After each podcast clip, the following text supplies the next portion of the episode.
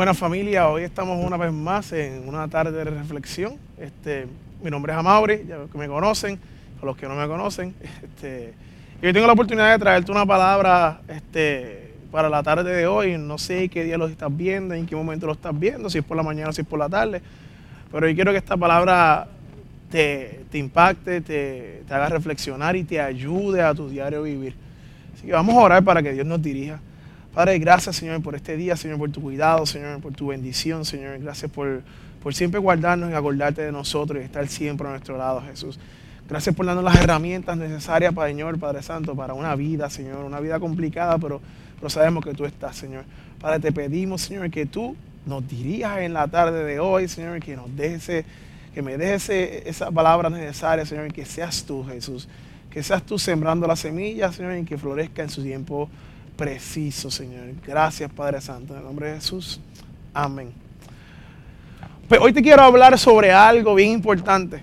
una de las cosas que quiero sembrar en ti hoy es que podamos entender en que podemos vivir como Dios quiere. En que hay pasos que nos ayudan a poder vivir de esa manera. Y en que Dios ya nos dio todo lo necesario para poder hacerlo. Pero tenemos que decidir. Está de nuestra parte decidir si lo hacemos o no lo hacemos. Hay cosas que Dios nos da y hay cosas que nosotros tenemos que poner para hacer ese complemento. Entonces, con todo esto, te, hago una pregunta. ¿Se puede vivir como Dios quiere? Ese es el título que le puse a esto hoy. ¿Se puede vivir de esa forma? ¿Se puede vivir como Dios quiere? Posiblemente tu contestación sea así, pero te invito a reflexionar durante todo esto y ver qué puntos estás haciendo, qué puntos no estás haciendo y que entiendas qué cosas Dios también nos dio para poder vivir para Él. Con todo esto te vamos a ir a segunda de Pedro 1.3 y dice, Dios utilizó su poder para darnos todo lo que necesitamos y para que vivamos como Él quiere. Dios nos dio todo eso cuando nos hizo conocer a Jesucristo. Por medio de Él nos eligió para que seamos parte de su reino. Además, nos ha dado todas las cosas importantes y valiosas que nos prometió. Por medio de ellas, ustedes podrán ser como Dios y no como la gente pecadora de este mundo, porque los malos deseos de esa gente destruyen a los demás. Por eso, mi consejo es que pongan todo su empeño en afirmar su confianza en Dios, esforzarse por hacer el bien, procurar conocer mejor a Dios y dominar sus malos deseos. Además, deben ser pacientes, entregar su vida a Dios, estimar a sus hermanos en Cristo y sobre todo, amar a todos por igual. Este es el pasaje que, que, que Dios me trajo, el pasaje que estuve estudiando en estos días para poder traer esto hacia ustedes hoy. Yo creo que es un pasaje bien preciso que nos da muchas cosas. Si te, das cuenta, mientras vayamos leyendo y mientras vayamos viéndolo, nos, nos enumera varias cosas bien chéveres que nos explica en cómo vivir para Dios y todo eso. Así que yo sé que muchas veces cuando escuchamos vivir como Dios quiere, podemos pensar en muchas cosas. Nos llegan demasiadas cosas a la mente, nos pueden llegar limitaciones, nos pueden llegar muchos no, y todos lo sabemos, y más los jóvenes. pues pueden llegar, ah, esto está prohibido, no puedes hacer eso, no puedes hacer aquello, no puedes tener pantalla, no puedes tener tatuaje, no puedes usar ese tipo de ropa, que si gorras en la iglesia, que si, ah, esa ropa no es de la iglesia. Esa, ropa no es de la iglesia. Eso no es de una persona que va a la iglesia. Por no dicen una persona cristiana, dice, eso no es de una persona que va a la iglesia. Y gente,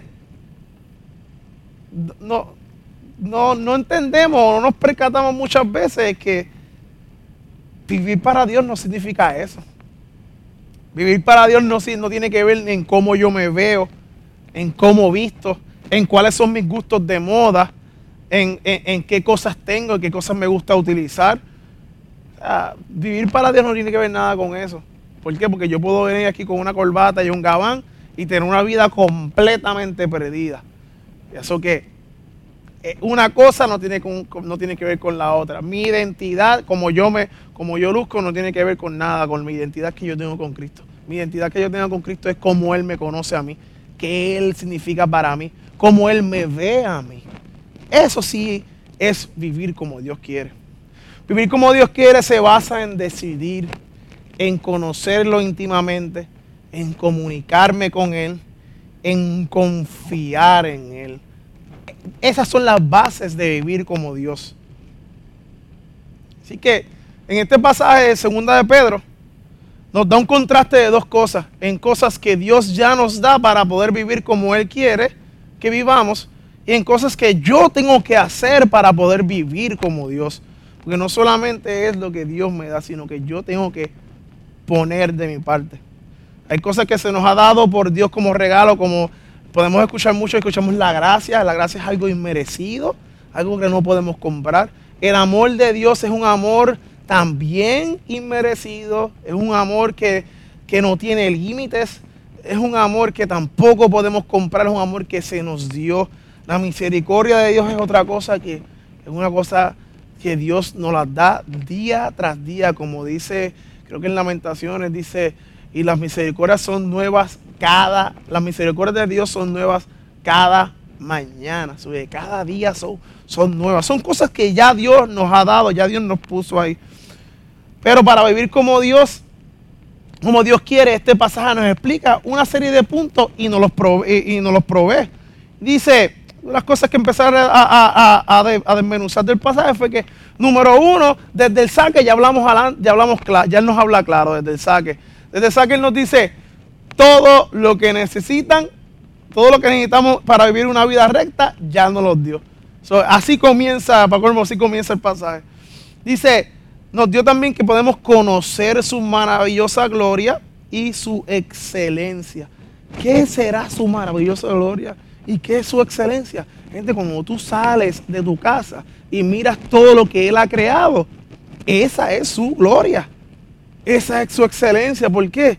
Porque nos, porque tenemos, porque nos podemos dar cuenta que la naturaleza es como una cadena, que una, va una depende de la otra. Nuestro cuerpo es otra cosa también. Una cosa depende del otro para un buen funcionamiento. Gente, eso es excelencia. Fuimos creados por Dios. Todo lo que nos rodea es creado por Dios. Todo lo que vemos es creado por Dios. Esa es su maravillosa gloria y esa es su excelencia nos ha dado grandes y preciosas promesas. Eh, a lo largo del Viejo Testamento hay muchas promesas que se cumplieron con Cristo cuando, cuando Cristo venía. Y la mayor de todas es que durante todo el Viejo Testamento se estuvo anunciando que, que, venía, un, venía un Mesías que iba a salvar la tierra, que nos iba a salvar a todos, que íbamos a tener el Salvador. Eso es, creo que es la promesa más grande que podemos imaginarnos. O sea, esa es la promesa más grande. Tenemos esperanza tenemos salvación. Vino alguien que ya, había una promesa sobre eso, de que alguien vendría y moriría por nosotros. Que, vamos a ser, que podemos ser partícipes de la naturaleza divina. ¿Qué quiere decir eso? Gente, que poseemos la vida de Dios como fuente. Como Dios ya, ya Dios, cuando Dios se hizo carne se y mandó a su Hijo a la tierra, nos dio a demostrar, toda su vida nos da a demostrar cómo vivir. Eh, eh, su caminar aquí en la tierra, hecho hombre, nos da a demostrar cómo vivir. Esa es la fuente que podemos tener para poder vivir. Eso que podemos imitar su conducta. ¿Qué es imitar su conducta? Su modo de pensar, su modo de amar y su modo de obrar. Esas cosas son bien importante. Y Dios al venir a hacerse hombre por medio de su Hijo, nos da esa fuente y nos enseña, mira, este es el marco de ustedes a seguir. Este es el marco de ustedes imitar. Alguien que fue, murió puro y sin mancha, murió sin, sin pecado, sin conocer pecado. pero este es el modelo de ustedes vivir. Se puede hacer. Como nos dice Pablo en Efesios 5.1, dice, por tanto, sed imitadores de Dios como hijos amados. Somos hijos amados de Dios, gente. Podemos imitarlo. Eso es lo que tenemos que hacer. ser imitadores de Él. Entonces, bajo eso me pregunto, ¿por qué yo necesito conocer más de Dios? ¿Por qué? ¿Cuál es la necesidad de yo conocerlo más profundamente, conocerlo más íntimamente? ¿Por qué, la, en la iglesia me, me incitan tanto a eso o me dicen tanto eso? ¿Sabes por qué, gente? Hay una sencilla respuesta sobre eso. Es que pues no tenemos la capacidad propia para poder ser rectos en esta vida. No tenemos la capacidad propia para vivir una vida completamente recta. Solamente Dios nos puede dar eso. Solamente Él. Nosotros por nuestras fuerzas no podemos hacerlo. Una vida recta proviene de la ayuda de Dios y de nuestra decisión de nacer de nuevo. Se compone de esas dos cosas. De la ayuda que Dios nos va a dar que nos prometió y de nosotros nacer de nuevo. Su ayuda es una promesa. Eso que ya eso es algo que no, tenemos que hacer nada por eso. Su ayuda es una promesa. Él, prometió ayudarnos y darnos todo lo necesario para nosotros poder vivir una vida recta. Pero la decisión de nacer de nuevo es nuestra decisión. Nacer de nuevo es una decisión. Todos nacen de padres humanos, pero los hijos de Dios solo nacen del Espíritu. Eso lo dice Juan 3.6. Eso que todos fuimos creados por alguien. Dios, puso esa semilla en alguien entre, ese hombre y mujer para crear que para crearnos, para crearnos a nosotros como personas. Pero para poder nacer en Jesús, tenemos que nacer del Espíritu. Tenemos que entregar nuestra vida. Tenemos que reconocerlo a Él como nuestro Salvador. Tenemos que tomar una decisión. Nacer de nuevo en Jesús, en Dios, es una decisión. Espérate que, como, como nuestros pastores dicen, Dios no tiene nietos, ni bisnietos, ni tiene sobrinos, ni tiene primos, ni nada por el estilo. Solamente tiene hijos. Y para poder ser hijos, hay que decidir. Que si hay algo que yo quiero que tú recuerdes de todo esto es que el conocimiento de Dios incrementa en nosotros la gracia y la paz que de Él hemos recibido. El conocer día a día más a Dios me da paz, me da seguridad. Reconozco que soy perdonado. Reconozco que soy liberado por su gracia. La puedo entender, puedo verla palpada y decir, wow, Tú hiciste todo eso por mí. Yo no me merezco eso. Y lo hiciste por mí, por amor a mí. Al, yo ir conociéndolo día a día y, estudiándolo en la palabra y viendo todo lo que ha pasado, todo lo que pasó por mí, reconozco esa gracia y eso aumenta. Reconozco que yo no tengo la capacidad de vivir una vida recta, pero la gracia de Dios me da la mano para vivir rectamente con Él. Puedo conocerlo, me da una guía de cómo vivir para Él y cómo vivir como Él quiere. Eh, la palabra, la Biblia es una guía de cómo yo vivir como Él quiere. Gente, yo pretendía, yo mucho, mucho, mucho tiempo pretendí vivir una vida recta o tratar de vivir una vida recta, lo cual no pude. Y vivir una vida como Jesús quiere y sacar tiempo para Él. Este no se puede. Incompletamente imposible. El sacar tiempo para Dios sí es un sacrificio, pero es algo que me conviene. Es algo que me hace de bien a mí. Buscar de Dios es una disciplina y toda disciplina necesita sacrificio. Toda disciplina necesita tiempo. Necesita yo invertir tiempo, mira, y ser persistente invirtiendo tiempo para esa disciplina. Dios nos da cosas, pero nosotros tenemos que también, mira, dar Okay, tenemos, que, tenemos que ser diligentes en eso. La promesa de Dios nos transforma. Dios, no, Dios dejó lo necesario para vivir rectamente con Él, para ser transformados en Él mediante su divino poder. Gente, el poder que creó, el poder que creó todo el universo, mediante ese poder Él nos dio a nosotros esa capacidad de poder vivir rectamente con Él. Eso que el que hizo todo lo que nos rodea, con ese mismo poder nos, dio esa capacidad. No, no, no fue que No fue que Dios dijo, yo voy a crear todo esto con, con, mi máxima potencia y a ellos, ay, pues le voy a dar un chispito. Ay, porque ellos van a ser malos y yo no, no sé, ay, le voy a dar este poquito. No, no, no, no, no, gente. El mismo poder que Él utilizó para crear la faz de la tierra y todo lo que nos rodea es el mismo poder que nos da a nosotros para poder vivir rectamente con Él. Así que imagínense. Por eso es que nadie tiene la capacidad de vivir rectamente por su propia cuenta, porque Él nos hizo dependientes de Él. Nos hizo completamente dependientes de Él. Ahora, cuando yo intento de, intento de vivir una vida recta para Él a mi manera, gente, le quitamos, le quitamos valor a la cruz. Le quitamos valor al sacrificio que Él ya hizo por nosotros. Eso es lo que hacemos. Cuando intentamos vivir una vida buena, yo soy bueno, vivir una buena vida a nuestra manera. Es completamente imposible. Y le estamos quitando valor a ese sacrificio que costó una vida. No fue que costó sangre nada más, es que costó, le costó la vida a Dios. Él le entregó por nosotros, sin conocer pecado, alguien que no tenía que hacerlo, y nos la regaló. Vivir como Dios quiere implica obediencia. Y no es una obediencia de obligación, de que yo estoy obligado a hacer esto así, así, así. Ay, Señor, qué sufrimiento. porque me obligan? No, gente. No. Es que vivimos como Dios quiere que vivamos porque lo amamos. Porque somos sus hijos y porque nuestra forma de demostrarle amor es que viviendo como Él quiere que vivamos.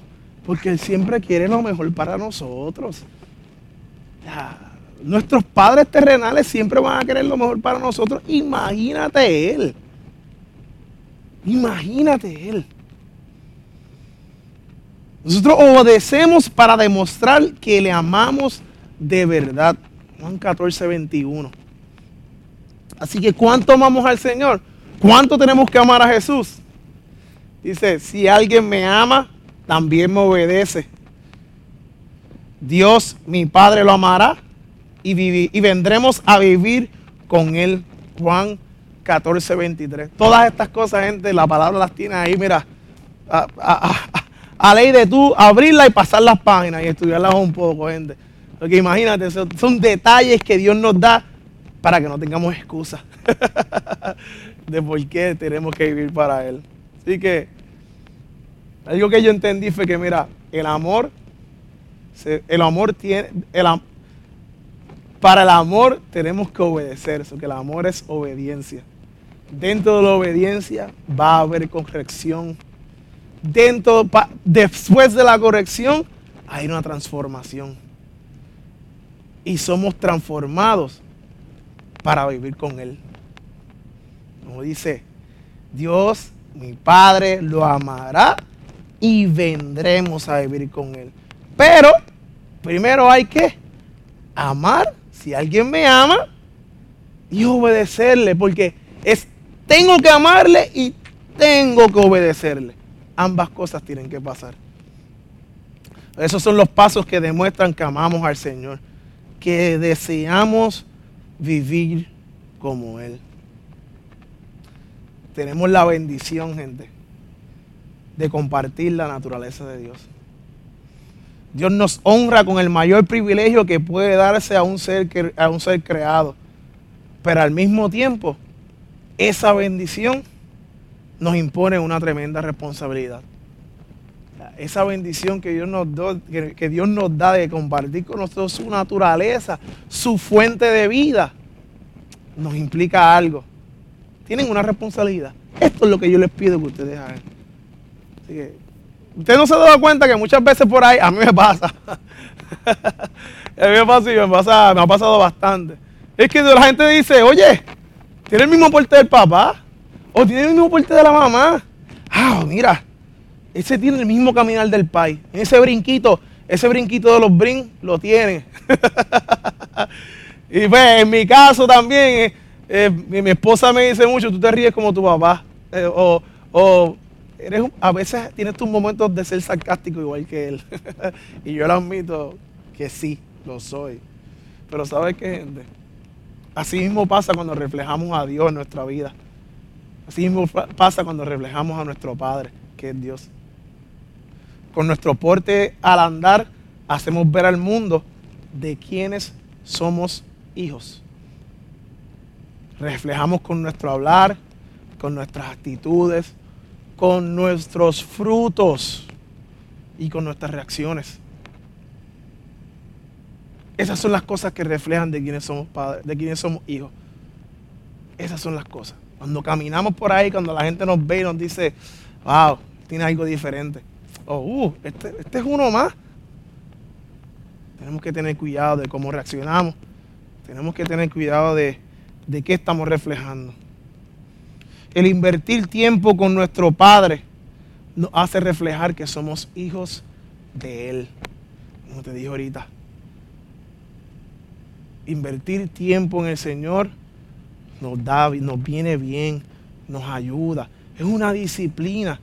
Hay diferentes disciplinas dentro del Evangelio que tenemos que seguir para poder vivir una vida recta con Él, gente. Hay diferentes disciplinas que tenemos que hacer. Ahora, la palabra clave aquí es decisión, gente. Tenemos que tomar decisiones y decisiones correctas. ¿Sabes por qué? Porque yo no puedo ser amigo de Dios y amigo del mundo a la misma vez. No puedo, no puedo ser puro y ser corrupto a la misma forma, gente. Y esa palabrita últimamente está, mira, como que fuego a la lata. fuego a la lata. Yo no puedo decir, ah, yo soy más puro, pero soy un corrupto en otras cosas. No, gente, eso nos mancha. Y esa mancha ya, ya, nos manchó, gente. O soy puro o soy corrupto. O soy amigo de Dios o soy amigo del mundo. No hay entremedio. Los tibios los vomitaré de mi boca, como dice en la palabra también. Un palo de China no te puede dar. Un palo de China no te puede dar limones. Eso es así. así que yo no puedo pretender hacer lo malo y que las cosas bien, las cosas salgan las cosas buenas. Ahora, ¿qué nosotros tenemos que hacer? ¿Qué tenemos que hacer nosotros?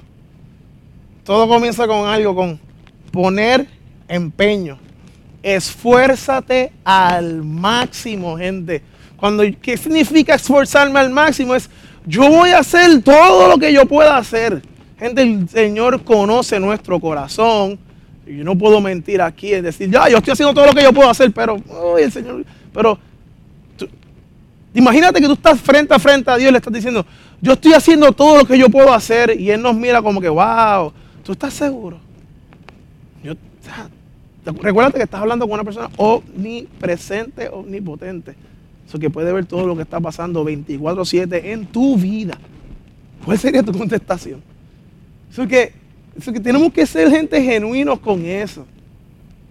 Sabemos que van a haber momentos en que gente nos vamos a levantar por el lado izquierdo o derecho de la cama. Hay días que no nos huelen ni las azucenas, como dice. Hay días que decimos como que, ah, Estoy harto de odio hoy. No me soporto ni yo mismo. Sabemos que eso va a venir. Sabemos que eso va a venir, gente. Pero minutos o el tiempo que yo pase con Dios, gente, me trae paz.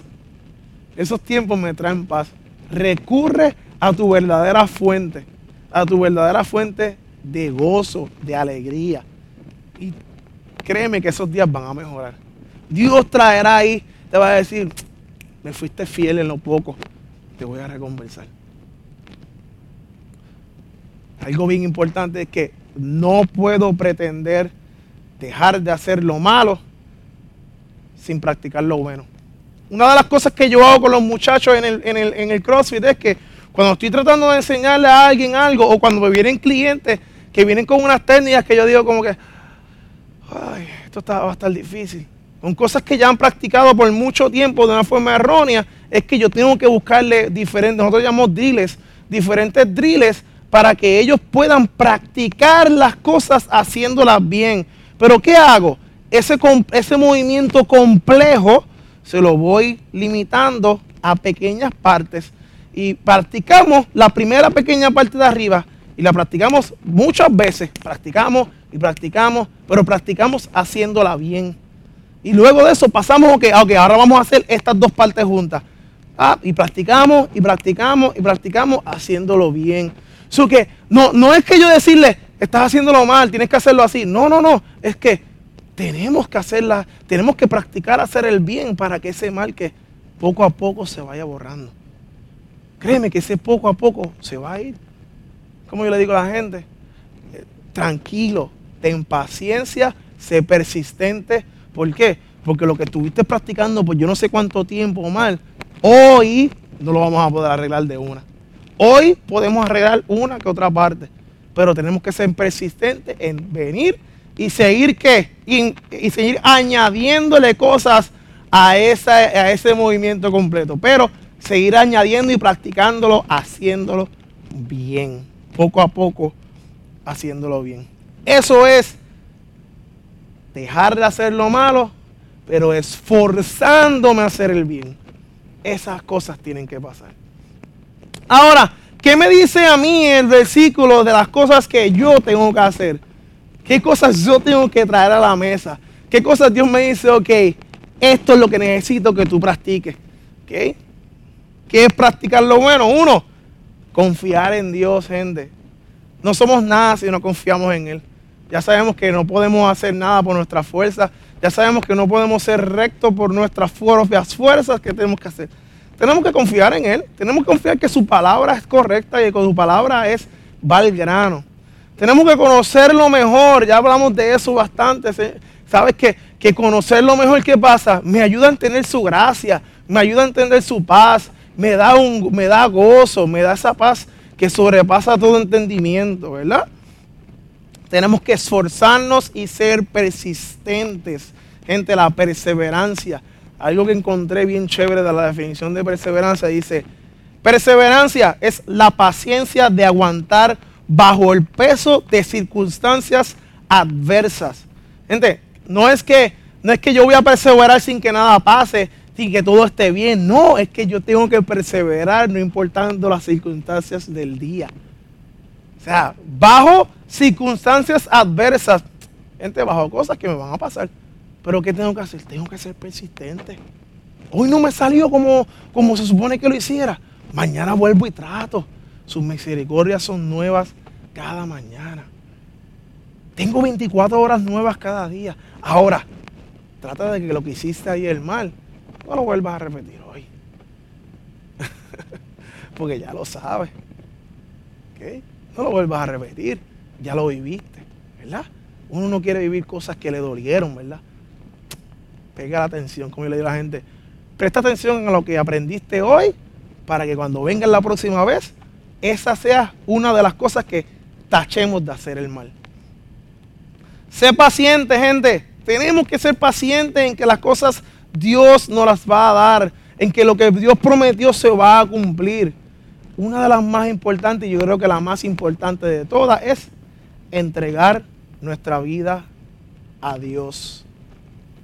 Si yo no tomo esa decisión, el Espíritu no viene, que el Espíritu es mi abogado, el que me ayuda, el que me redarguye cuando estoy haciendo las cosas mal, el que me dice, vamos, vamos para adelante, vamos a seguir, confía en Dios y todo eso, el que me anima.